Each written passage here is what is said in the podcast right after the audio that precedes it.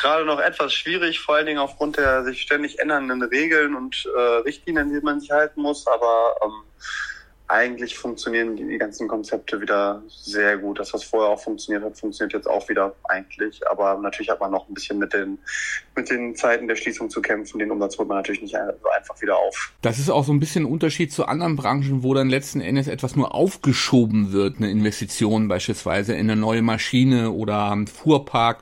Das ist in der Gastroszene ja nicht machbar. Da ist nichts nachzuholen. Nee, gar nicht. Also klar. Das, äh die Pizza oder den, den Drink, den wir heute nicht verkaufen, den verkaufen wir morgen nicht doppelt. Also man merkt schon, dass die Leute großes Interesse haben, wieder rauszugehen und äh, auch Lust haben zu konsumieren oder äh, und zu verzehren, aber ähm, wir sind ja immer limitiert auf, auf die Anzahl der Plätze oder auf den Raum, den wir haben und der ist ja gerade auch noch eingeschränkt durch bauliche Trennungen, äh, Ab Mindestabstände. Welche Symbolwirkung verbindest du beispielsweise jetzt mit so einem Ereignis wie Digital X in Köln am 7., 8. September? Das ich glaube, es ist einfach immer schön zu sehen, dass äh, wenn, wenn etwas passiert wieder in der Stadt und das einfach mal wieder ein Event stattfindet, man so ein Stück weit äh, nicht zur Normalität, aber also, also, also was Besonderes wieder hat, wo die Leute auch hingehen können und wo einfach man merkt, es, es passiert was, man hat wieder eine Möglichkeit mit Eventcharakter was zu erleben oder was Neues zu entdecken.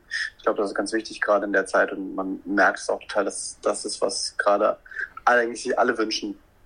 Das zeichnet ja auch so eine Stadt wie Köln aus, ne? wenn man sieht äh, Christopher Street Day und viele andere Dinge, die auf der Straße stattfinden, natürlich auch der Straßenkarneval das geht natürlich der Stadt super ab zurzeit. Ja, natürlich, das fehlt natürlich. Also auch gerade dieses Kölner Lebensgefühl, was ja ganz, äh, ganz typisch auch ist für, für Köln und was Köln ja auch so besonders und lebenswert macht.